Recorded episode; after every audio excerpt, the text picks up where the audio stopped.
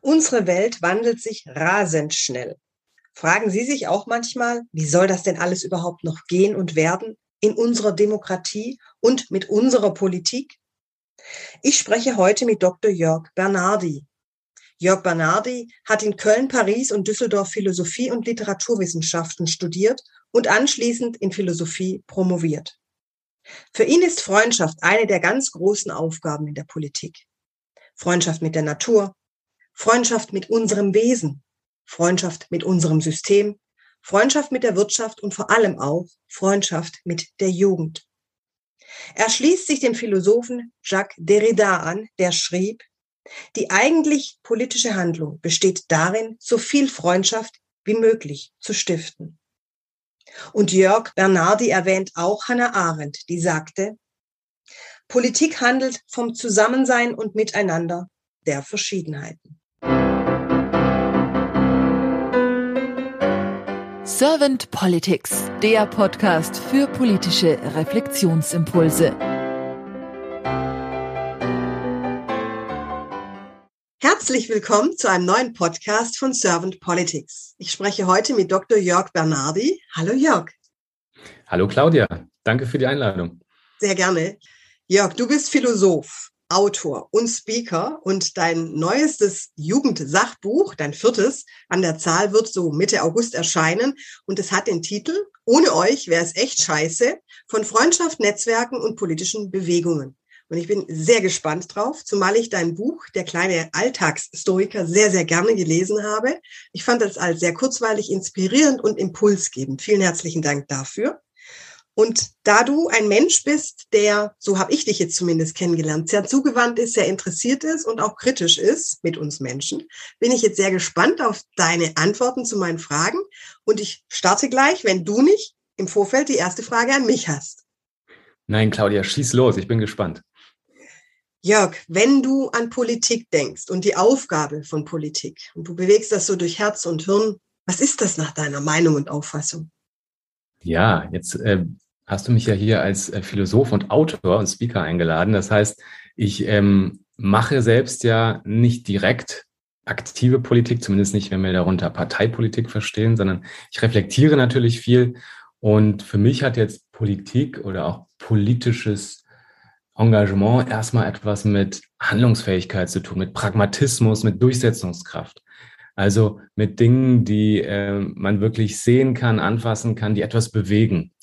Und Politik sollte natürlich ganz, ganz viel sein. Ich glaube, das könnte jetzt eine sehr, sehr vielfältige äh, Aneinanderreihung oder auch Sammlung von tollen Gedanken, Definitionen sein.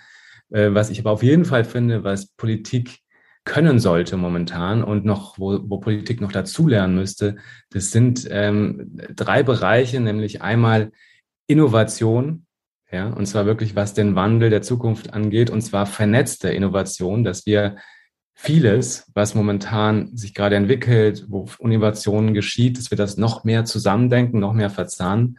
Zweitens wäre das, dass wir mehr in Netzwerken denken. Also Politik hat für mich die Aufgabe, dass wir wirklich nicht nur in Parteien denken, nicht nur in äh, Linien, nicht nur in Konfrontationen, nicht nur in dem, was uns trennt. Und äh, man muss jetzt hier seine Linie durchführen oder seine Interessen. Kommen wir vielleicht gleich noch zu, wie sehr auch unsere Demokratie hier äh, in Klammern mal Hannah Arendt lässt grüßen von Privatinteressen überwuchert ist, unser Alltag komplett überwuchert ist, unsere digitale Öffentlichkeit, ja, ähm, da lässt sich schon privat und öffentlich überhaupt nicht mehr unterscheiden. Das ist so verwischt, das und verschwommen und ineinander verschlungen, dass da schon äh, gar keine Kategorien mehr richtig greifen. Und wir sollten viel, viel mehr in Netzwerken denken und arbeiten und das über Parteien, über Bevölkerungsschichten, über äh, Freundschaftskreise hinaus. Und jetzt komme ich zu äh, dem dritten, zu der dritten Aufgabe, die mir für Politik extrem wichtig scheint, in letzter Zeit, aber jetzt auch aktuell und für die Zukunft. Und das ist ein Teil von Netzwerken, Gemeinschaft, nämlich Freundschaft. Ja? Äh, und da habe ich dir ein schönes Zitat mitgebracht, da hat mir schon kurz darüber gesprochen, von Jacques Derrida, französischer Philosoph, der in den 90er Jahren ein Buch geschrieben hat, Politik der Freundschaft.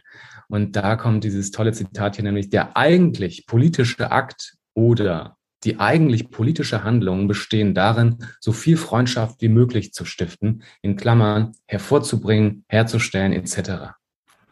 Ja, und dass das zusammengehört, dass wir, ähm, wenn wir Politik machen wollen, immer auch die Freundschaft mit im Blick haben, und zwar die verschiedenen Dimensionen von Freundschaft, dass wir ähm, noch mehr erkennen und verstehen, dass Freundschaft eben nicht nur privaten, privat sind, dass Freundschaften keine rein privaten Angelegenheiten sind, dass sie äh, sehr wohl einen öffentlichen Charakter haben, dass in Netzwerken ja auch immer Freundschaften eine zentrale Rolle spielen. All das. Und dass wir eben auch mit Freundschaften Politik machen. Also nicht umsonst äh, ist es ja in manchen autoritären Regimen und Diktaturen so, dass sobald äh, mehr als äh, zehn Freunde irgendwo sich versammeln oder auftreten, das wird schon als Gefahr angesehen, ja. Und diese Kraft der Freundschaft und wirklich die ganz, ganz vielen politischen Dimensionen, die zwischen Gemeinschaften, Netzwerken, Politik und Freundschaft stecken, die ähm, könnten und müssten wir, glaube ich, noch viel mehr in den Vordergrund stellen, stärken. Ich finde, durch die neue Regierung ist das schon ein Teil geschehen, aber da bräuchten wir noch viel mehr Aufbruch und ein äh, Netzwerkdenken querbeet von äh, unten nach oben und von oben nach unten. Sehr inspirierend. Vielen lieben Dank, Jörg. Und ich finde es auch wunderbar, dass du Hannah Arendt erwähnst, die ja die Politik immer als Begegnungsraum auch gesehen hat. Und das ist ja Freundschaft, Netzwerken, miteinander auch in Aktion treten, agieren, Dialog. Du hast gerade schon ein bisschen so angesprochen mit der aktuellen Regierung, die wir haben, die schon vieles anders angeht. Wie nimmst du dennoch die Politik gerade so für dich wahr? Ja, das ist natürlich auch sehr vielschichtig, ähm, weil sich auch so viel verändert gerade. Also von dem Regierungswechsel in den Krieg äh, gegen die Ukraine äh, Corona ist immer noch da. Also gerade überlagern sich ja die Krisen. Der Klimawandel äh, wird immer, immer deutlicher und macht sich immer mehr bemerkbar. Also wir haben ja, ich weiß gar nicht, wie viele Krisen auf einmal und es zeichnen sich ja noch mehr ab oder auch kleinere Katastrophen vom Klimawandel ausgelöst. Also äh, die Politik steht natürlich momentan nicht nur vor einem Scherbenhaufen, das wäre viel zu einfach, sondern das ist ein, ein reißender Wasserfall, der sich hier und da immer wieder neu und vermehrt auftut und man kommt gar nicht mehr hinterher, weil überall bricht irgendwo etwas auf.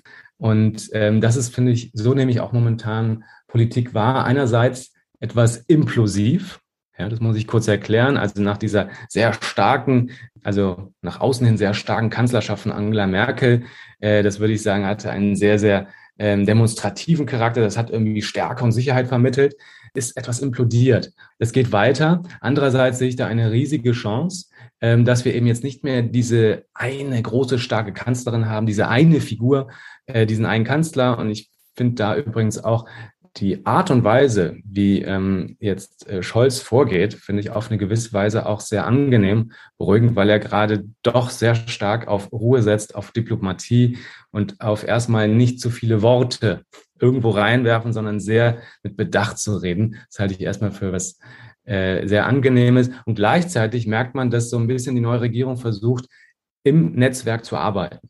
Und das halte ich für eine herausragende Chance für, für uns alle. Das müssten wir natürlich noch viel, viel mehr verstärken. Und ansonsten erlebe ich die Politik natürlich, wenn ich sage implosiv, ja, irgendwie schwimmen gerade alle ein bisschen, hab ich, hat man den Eindruck. Und es ist ja auch völlig nachvollziehbar, dass alle Einzelnen in dieser Regierung gerade, ob das der Gesundheitsminister ist, ob das der Wirtschaftsminister ist, ob das der Bundeskanzler ist, ob es die Außenministerin ist, alle sind irgendwo natürlich überfordert mit der Anzahl an Herausforderungen, vor denen sie stehen. Das kann man als einzelner Mensch und selbst in einem Vierer, Fünfer oder mit, mit zehn Beratern, es ist fast unmöglich, da wirklich eine klare Linie zu finden oder irgendwie für wirklich Klarheit zu sorgen. Insofern äh, muss man sagen, dass, dass da ein, ein Kampf auch ein bisschen vorherrscht für mich. Also ich sehe wirklich da auch, dass es ein bisschen darum geht und gehen muss, dass ähm, die Politik auch wieder Vertrauen herstellt und so ein bisschen wieder ihr Gesicht wahren muss. Das, weil ich glaube, so viele Menschen haben durch die Corona-Krise, äh, durch die Maßnahmen, durch die Konflikte, die auch in der Bevölkerung, in den Medien äh, entstanden sind, Polarisierung, die Spaltung, haben so sehr ein bisschen das Vertrauen verloren in die Politik und in ihre Zukunft vor allen Dingen. Ja, gerade nochmal eine ganz aktuelle Studie. Äh, noch nie so viele Jugendliche haben ihre Zukunft so pessimistisch gesehen. Ja, also und das ist bei den Jugendlichen nur ein Symptom. Das ist bei den Erwachsenen nicht anders. Ich glaube, da äh, da steht auch irgendwo die Politik. Ähm, es fehlt so ein bisschen dieser wirklich der, der, der ähm, optimistische Blick nach vorne, wenn man so will, auch ein bisschen das, der, der, die, der Mut zur Utopie, zum, zum utopischen Denken. Und zwar bei utopisch nicht, dass man einfach einen großen Wurf macht, sondern wirklich, ähm, dass man die Freiheit nutzt, die wir in einer Demokratie haben, so zu tun, als ob, als könnten wir alle Lösungen, die wir momentan haben, nutzen, miteinander vernetzen, verzahnen, um wirklich äh, Konflikte zu lösen. Und ich glaube, das ist auch das Thema Nummer eins. Wie können wir die Konflikte in der Gegenwart lösen? Selbst dann, wenn eigentlich kein Vertrauen mehr da ist und wenn die Bedingungen so sind, dass man eigentlich überhaupt nicht mehr miteinander reden kann, sei es jetzt zum Beispiel in der ähm, Beziehung zu einem äh, autoritären Regime und Staat wie Russland oder auch innerhalb der, der Gesellschaft, gibt es ja auch jetzt, würde ich sagen, immer mehr Gruppen, die einfach nicht mehr miteinander reden. Und das halte ich für sehr fatal. Da müssten jetzt wirklich äh, Netzwerke der Regierung und Netzwerke von PolitikerInnen wirklich einmal durchgehen und äh, wieder ähm, für mehr Gespräch sorgen. Wir haben eben über Hannah Arendt gesprochen. Das Gespräch steht nicht nur im Zentrum der Freundschaft, sondern auch im Zentrum der, der Demokratie. Und statt jetzt irgendwie auf eine große Figur zu setzen, wie Angela Merkel oder ein anderer Kanzler jetzt, ähm, der wieder sozusagen alles zusammenhält, ja, nein, wir müssen jetzt wirklich in diesen Netzwerken hingehen und schauen, ähm, dass wir da wieder demokratischer werden und überhaupt wieder das entdecken, was äh, Demokratie ausmacht. Wir müssen wieder wirklich an das Herzstück der Demokratie. Du hast jetzt schon viele Punkte angesprochen, was du sagst, was wir in der Zukunft anstreben sollten, was wir vielleicht auch müssen. Deswegen möchte ich trotzdem nochmal vertiefend meine nächste Frage stellen. Was sind deine Wünsche und Gedanken für die Politik der Zukunft? Ich habe jetzt schon Demokratie gehört, ich habe jetzt schon Vernetzung gehört, aber was würdest du gerne noch darüber hinaus vertiefen? Oder vielleicht, was, was stellst du dir zur Demokratie vor? Wie darf die in der Zukunft weiter wachsen? Ja, und nehme ich vielleicht gleich den letzten Gedanken auf, den wir gerade hatten, nämlich das Herzstück der Demokratie. Was ist das? Wir müssen daran. Und Menschen haben das Bedürfnis, das ganz natürliche Bedürfnis, am Gemeinwohl teilzuhaben und sich für das Gemeinwohl zu engagieren. Das heißt, sie haben das Bedürfnis, eine positive Auswirkung auf sich und auf ihr Umfeld und auf andere zu haben. Und dieses natürliche Bedürfnis, das ist ein bisschen verloren gegangen. Und dass das ganz genuin mit Demokratie zu tun hat, mit demokratischem Handeln, mit gemeinsamem Handeln.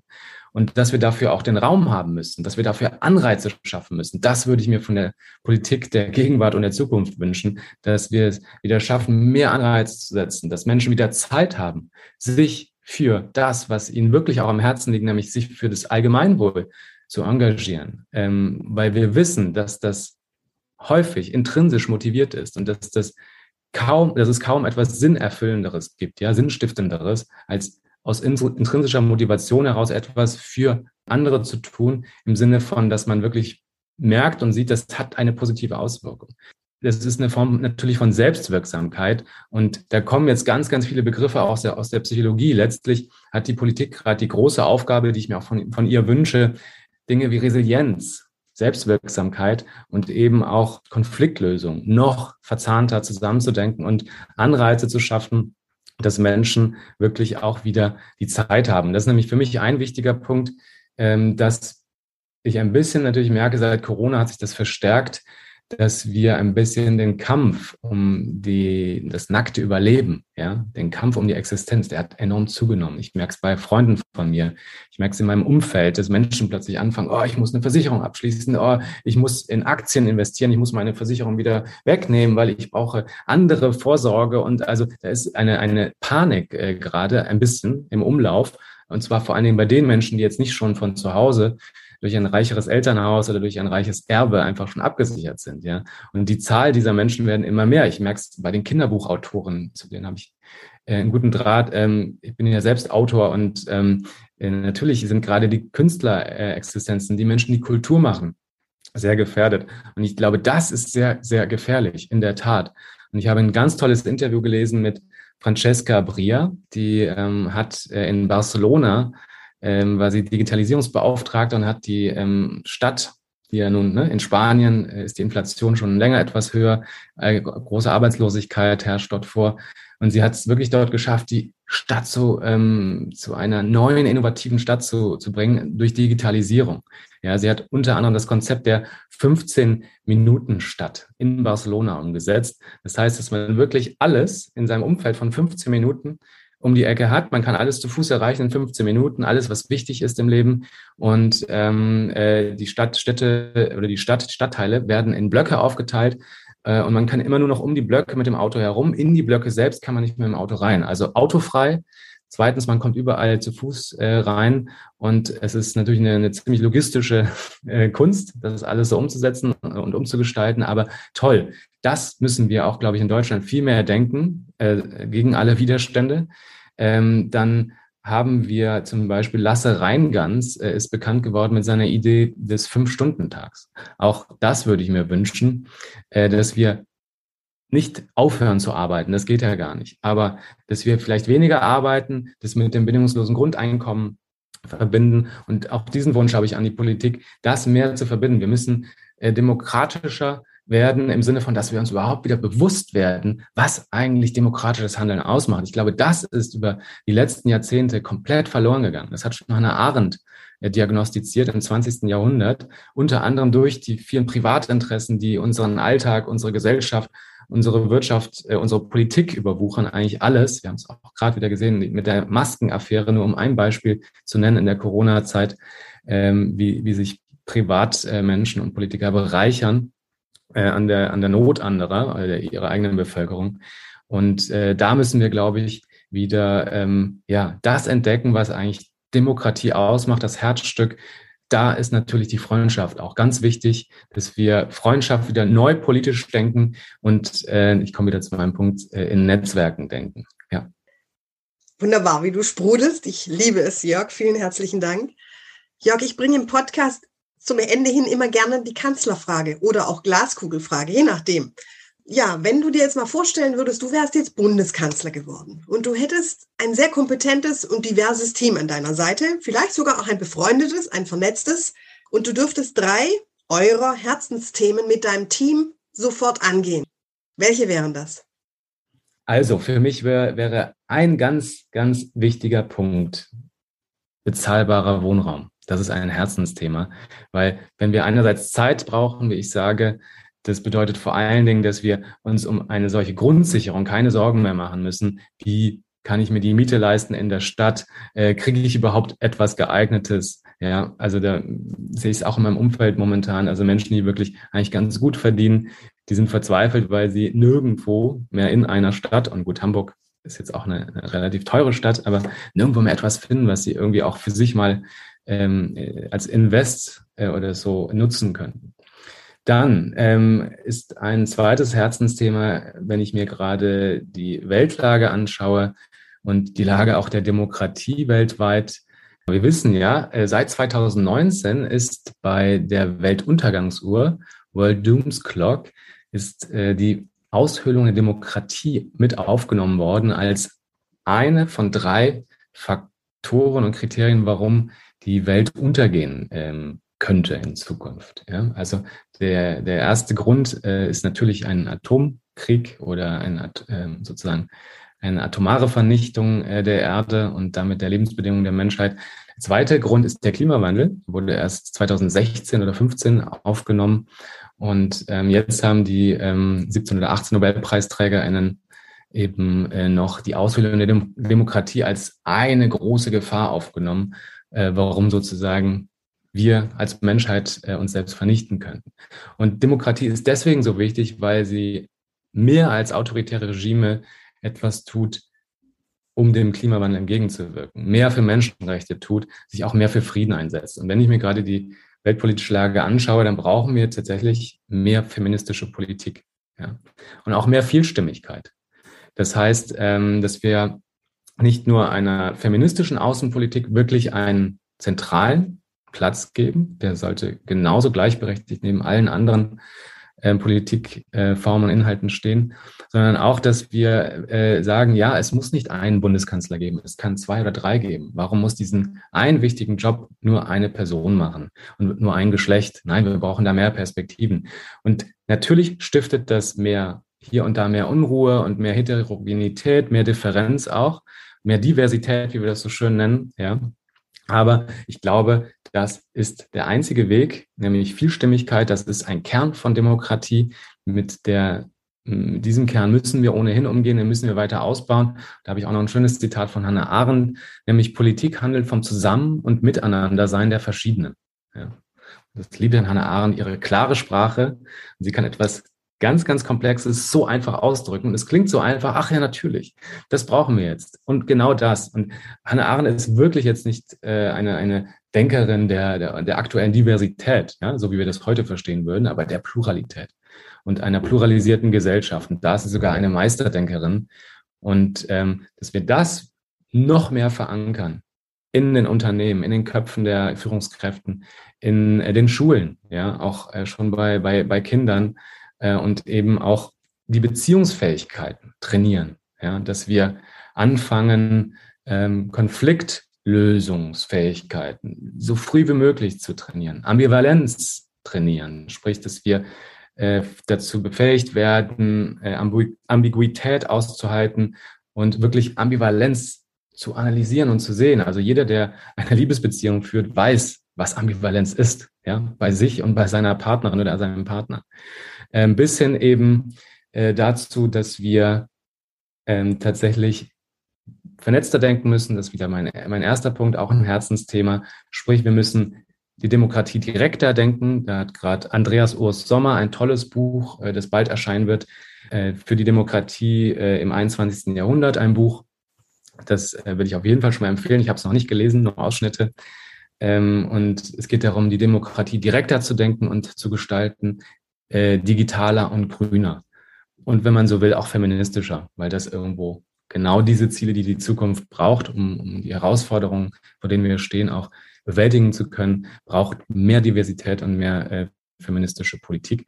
Und ich glaube, das äh, waren jetzt mindestens vier Herzensthemen, aber ich könnte noch weitermachen. Es finde ich gerade, äh, fühlt sich gut an, dass es genügend Herzensthemen gäbe. Danke für diese schöne Frage.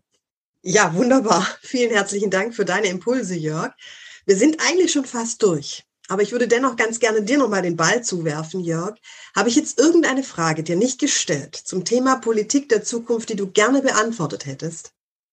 Ja, natürlich mein eigenes Herzensthema. Äh, du hast eben schon gesagt, es scheint jetzt bald mein viertes Jugendsachbuch. Äh, das ist überhaupt nicht selbstverständlich, so wie die Demokratie nicht selbstverständlich ist. Ja, die äh, kann auch jederzeit verschwinden beziehungsweise ausgehöhlt werden. Wir nehmen sie viel zu selbstverständlich. Es ist auch nicht selbstverständlich, dass man für Jugendliche Bücher schreibt oder mit Jugendlichen arbeitet. Ja, das habe ich mir jetzt die letzten Jahre quasi mit aufgebaut. Das ist eine, eine sehr sinnstiftende Arbeit, auch das Philosophieren mit Kindern, mit Erwachsenen sowieso.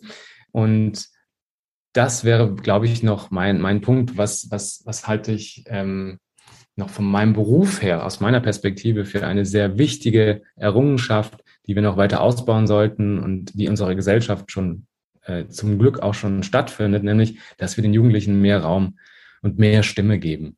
Ähm, ich habe hier ein Zitat von äh, Giovanni Di Lorenzo. Das hat mich auch sehr berührt in den letzten Wochen. Er hat äh, gesagt, noch nie während meines gesamten politischen bewussten Lebens habe ich so sehr das Gefühl gehabt, dass wir kämpfen müssen. Ja. Und ähm, ich arbeite für die Zeit und schreibe für die Zeit und ich ähm, äh, schätze die Menschen, die dort arbeiten, sehr. Und wenn Giovanni Di Lorenzo das sagt, dann ist da was dran. Ich kann da sehr, sehr äh, mitschwingen. Und wenn ja auch jemand momentan sehr stark kämpft, das sind die einen, die momentan um ihre Existenz bangen, um die, äh, das nackte Überleben kämpfen, aber es sind vor allen Dingen junge Menschen, die kämpfen, die einen Teil ihrer Zukunft, ihrer Karriere jetzt schon ein bisschen opfern, kann man schon fast sagen, äh, weil sie wissen, etwas ganz anderes ist viel, viel wichtiger, als dass sie jetzt ihre Privatinteressen äh, verfolgen oder jetzt schon ihren Bachelor äh, machen und schon den Masterplan und äh, was auch immer dann noch äh, kommen soll.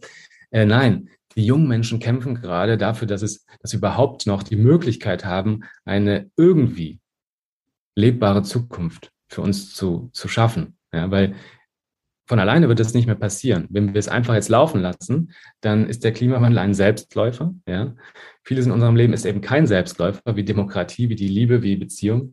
Aber der Klimawandel ist ein Selbstläufer. Und wenn wir jetzt nichts unternehmen, dann wäre das unglaublich fatal. Insofern äh, nochmal wirklich, ähm, ja, die Menschen, die gerade wirklich für höhere Ziele kämpfen, ja, für etwas, das uns alle angeht, auch wenn wir natürlich Menschen sind und sehr, sehr äh, untalentiert sind, wenn es darum geht, langfristig zu denken. Das ist anstrengend für unser Gehirn.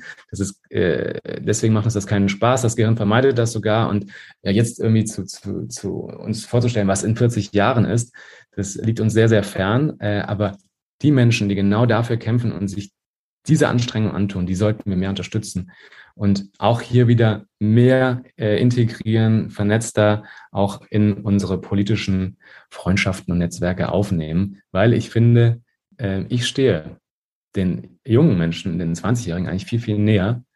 Ich fühle mich denen näher als äh, den 60-Jährigen, obwohl es beides mal nur 20 Jahre sind. Und das liegt unter anderem daran, weil ich den Eindruck habe, dass die äh, jüngere Generation näher an der Zukunft ist. Was ein bisschen paradox ist, weil eigentlich die Älteren müssten viel, viel näher an der Zukunft sein, ja, weil sie älter sind und eigentlich viel vorausschauender denken könnten. Äh, aber sie sind natürlich auch schon näher an ihrem Ende, an dem Ende ihres Lebens. Vielleicht liegt es daran. Ähm, aber auch da eigentlich, diese Seiten sollten sich berühren. Ich erinnere nochmal an äh, Hannah Arendt, Politik handelt vom Zusammen- und Miteinandersein der verschiedenen, auch hier vielleicht die 60- und 20-Jährigen noch mehr miteinander vernetzen. Äh, wenn diese sage ich mal, äh, Generationen noch mehr Kompromisse finden und sich in ihrem, in ihren Kämpfen unterstützen. Das wäre sozusagen mein Traum und etwas, womit ich hier gerne enden möchte. Wunderbar. Ich danke dir für diesen Call to Action.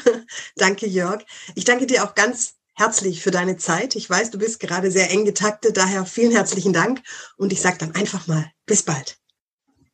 Danke dir. Bis bald, Claudia.